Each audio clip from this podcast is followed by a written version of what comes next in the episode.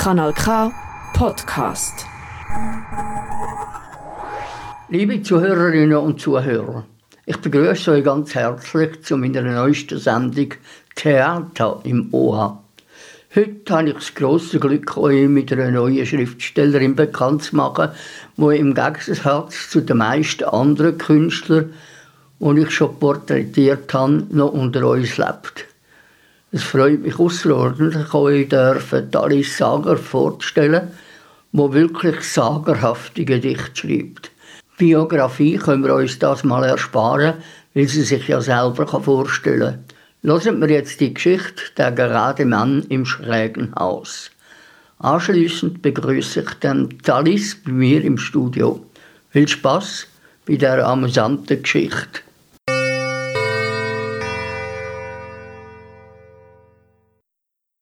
Der gerade Mann im schrägen Haus.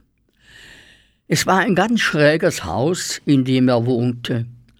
Schräg lag das schräge Dach auf dem schrägen Betonbau. Doch er war stets korrekt, grüßte stets, war stets aufgestellt. Stets war er geduldig, verständig, zuverlässig, vertrauensvoll, gewissenhaft und alles in allem ein Mann ohne Charakter, beinahe einem Roboter gleich. Früher, als er noch ein Kind gewesen war, wurde er in der Schule anfangs immer beneidet für seinen Fleiß, ja sogar bewundert. Doch nach einiger Zeit wandten sich die anderen Kinder meistens ab, ob seiner unmenschlichen Art nie fehlzuliegen.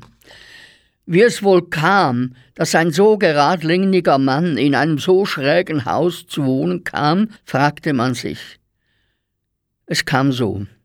Als der ach so tadellose Mann sich eine eigene Wohnung zu suchen gedachte, stellte er mit Bestürzung fest, dass es in der ganzen Stadt fast keine Wohnung zu finden gab, so auch nicht in der Nachbarstadt und auch in allen anderen Städten nicht.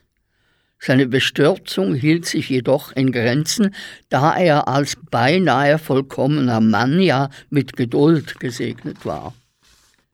Er musste sich schließlich mit der Wohnung in dem schrägen Haus zufrieden geben. Er, der für alles Verständnis aufbringen konnte, fand sich nur wenig gestört durch das schräge Haus. Die Dinge, die in seinem Umfeld passierten, dachte er, seien nicht beeinflussbar. Der Gedanke von der Veränderung seiner Korrektheit noch von der Veränderung des Verlaufs der Zeit war für ihn ganz fremd. Es schien, er sehe das Leben als eine Aufgabe, die ihm zugetan wurde und die er mit großem Durchhaltevermögen und hoher Kompetenz erledigte. Als der Mann dann in seinem schrägen Haus einzog, schien sich das Haus nicht nur seine Anwesenheit nach oben zu strecken und gerader zu werden. Gerader, angebrachter, angepasster und eingepasster. Es verlor an Unperfektion. Es schien sich wieder eher an die Regeln zu halten.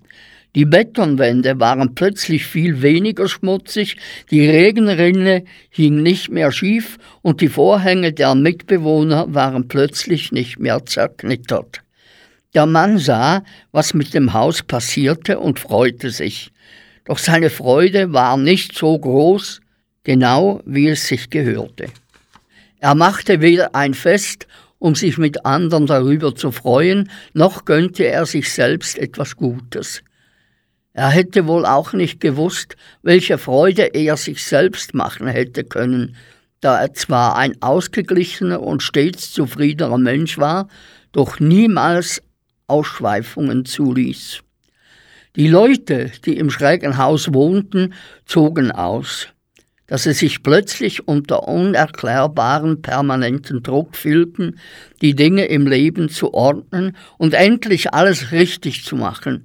Sie konnten sich selbst nicht erklären, wieso sie wegzogen und erfanden Vorwände wie eine neue Arbeitsstelle, dass die Kinder mehr Platz bräuchten oder dass sie ja eigentlich schon lange aufs Land ziehen wollten. Der Mann, der immer klar strukturiert und rational dachte, konnte sich nicht erklären, warum er plötzlich keine Nachbarn mehr hatte. Zuerst war er erstaunt, doch nicht sehr lange, da er, der doch dachte man, sich nie aus der Ruhe bringen ließ. Die Monate, die dann folgten, waren eine Genugtuung für den unfehlbaren Mann. Die Nachbarn machten weder Lärm, noch stellten sie den Müll am falschen Abend raus. Doch die Genugtuung hielt sich in Grenzen, da der Mann ja stets aufrichtig und korrekt dachte. Das Haus schien noch sauberer und ordentlicher als zuvor. Und doch, es war kalt und nur ein schräges Haus und sogar ohne Bewohner oder nur einem Mieter war es kaum lukrativ. Die großen Baulöwen dachten keine Minute weiter darüber nach und fuhren mit der Abrissbirne vor. Der Mann, der sich nie etwas zu Schulden kommen lassen hatte, hatte sich gerade an den Tisch gesetzt, um das perfekte gekochte Frühstücksei sanft mit dem Messer zu schneiden, mit der Gabel aufzuspießen und in den Mund zu führen, als der Perfekte von der Abrissbirne erfasst wurde und ohne über sein Schicksal nachsinnen zu können, für immer ausgelöscht und vergessen war. Die großen Baulöwen waren nicht genau genug und hatten den einen Mieter vergessen. Niemand dachte je wieder an den Mann, der immer richtig lag. So lag er auch in dieser Sache richtig, dass niemand verändern könne den Verlauf der Zeit.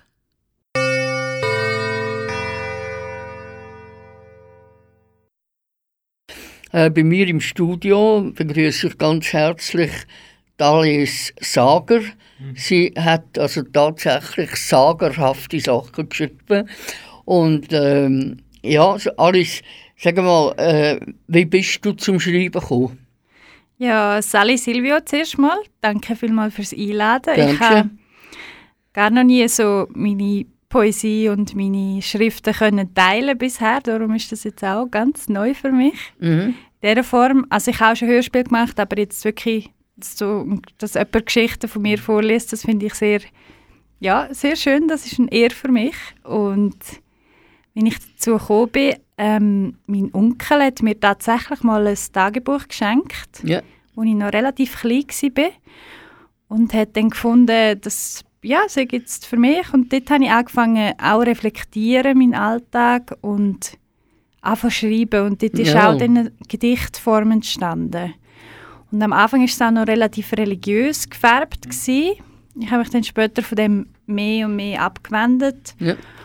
Und dann ist es auch sehr also mit Natur habe ich mich auseinandergesetzt und mit dem Leben. Wieso leben wir? Wieso fühle ich Mhm. das? Und genau, ist auch oft sehr persönlich, persönliche Gedichte. Und hat dann aber durch auch eine Begegnung mit einer anderen Schriftstellerin nochmal mehr Form angenommen. Und ich habe ja, dann angefangen, kurz Geschichten zu schreiben. Habe die auch auf einer Webseite veröffentlicht. Aber ja, bisher war es mehr auch für mich. Ja. Gewesen, ja. Genau. Ja, es ist nicht einfach, das Angebot ist eben riesig. Äh, ich habe das auch früher gar nicht gewusst, dass es wirklich unzählige Leute gibt, die schreiben und wo es wahnsinniges Glück braucht, äh, bis man das mal hat. Allem voran äh, äh, äh, Frau Buri äh, mit dem Buch Dumm und Dick. Sie hat acht Jahre lang einen Autor gesucht. Es ist alles abgelehnt worden und plötzlich hat einer den Mut gehabt, äh, das Buch zu veröffentlichen. Äh, und durch das hat sie dann können äh, wirklich sehr gut, äh, eine sehr gute Auflage von über, über 300'000 Büchern. Äh, das steht ihr also noch bevor. Es ist also nicht ausgeschlossen, dass wenn jetzt ein Zuhörer endlich ein guter Verleger äh, die Idee hat, das zu veröffentlichen, dann äh, wäre das äh, gar nicht schlecht. Jetzt ähm, die Geschichte, die du geschrieben hast, ähm, hat die irgendwie einfach mit dir selber zu tun. Zum Beispiel die Geschichte vom äh, geraden Mann im krummen Haus. Ja, vielleicht noch zu dem, was du gesagt hast, oder? Ich habe das, kenne das Gefühl, dann steht man in dieser Bücherei und es Ja. ist einfach sehr beeindruckend. Jetzt äh, schlönt einem fast die Bücher entgegen und Ja.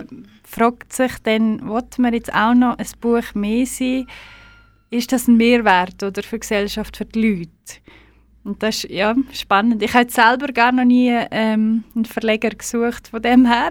Mhm. Ich würde gerne auch mal ein längeres Buch schreiben, aber ich habe oft Schwierigkeiten, nach, nach einer kurzen Geschichte, nach einer Episode dran zu bleiben und wirklich ein Buch zu schreiben. Darum Ja, ja. gefällt mir die Form von Kurzgeschichten, wo man kurz und knapp erzählt Mhm. und auch dann eben in Form von Gedicht das noch ein bisschen, ja, noch so ein bisschen süffig macht. Genau, Also eine Art Ventil ist es auch, das Schreiben. genau ja. Ja, ja. Und was du noch gefragt hast, wegen was der Text mir bedeutet, jetzt der schräge Mann. Ja, ja. Das ist ja die, die dir auch am besten gefallen hat, von Ja, denen, die ja. ich dir geschickt habe. Mm, Ja, ich, ich hadere mit dem, dass die Gesellschaft gerade in der Schweiz halt so sehr perfekt muss sein. In allem eigentlich zeigt sich das in Bauweisen, in Mhm. auch so ja, man zieht, es ist, geht teilweise fast ins Lächerliche, wenn man Bürokratie anschaut, dass jetzt genau das Kreuz an dem Ort muss stehen und mit dem habe ich wirklich Mühe und ich war jetzt auch länger am Reisen gewesen, in Mexiko, ein Land, wo halt alles einfach irgendwie mm, improvisiert ist und ich finde das so schön, weil das einfach so Magie ins Leben bringt, wenn man, ja. wenn man die Tür öffnet für die Spontanität und das dynamische Leben, kann halt viel etwas anderes entstehen, als wenn man immer eine Vorstellung hat von dem, wie es ist.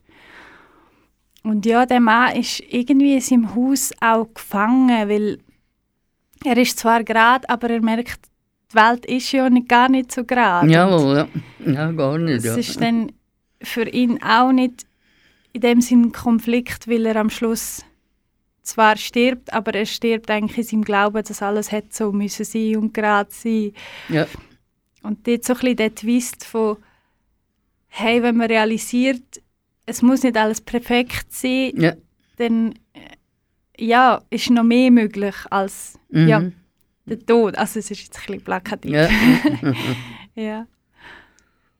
ja, das sind sehr interessante Gedanken und äh, du hast die wunderbar umgesetzt. Mir gefällt die Sprache wahnsinnig gut. Ähm, ja, und eben, es ist äh, eigentlich eben ein Stil, wo nicht irgendwie, wo man fast nicht kann in eine Schublade hineinpressen, oder? Also, Ja, ich glaube, man ich kann nicht halt, sagen, es ist Belleristik, man kann nicht sagen, es ist äh, eine Kurzgeschichte, wo, wobei Kurzgeschichte äh, vielleicht anekdotenmässig, du das?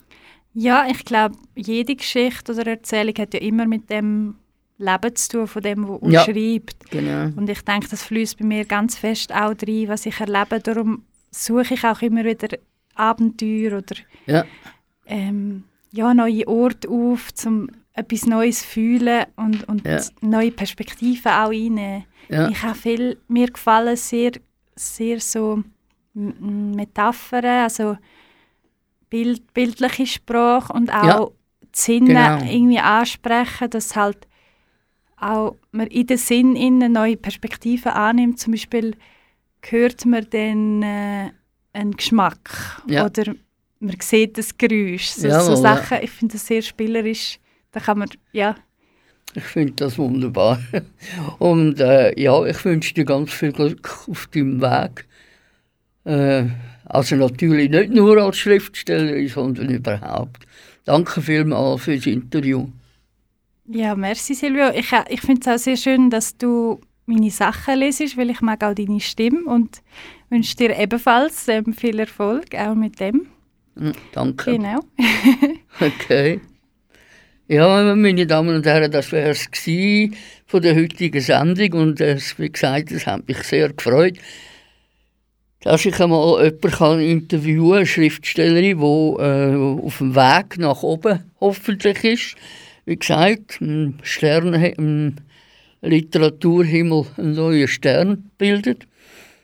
Und äh, auf jeden Fall viel Erfolg auf dem Weg.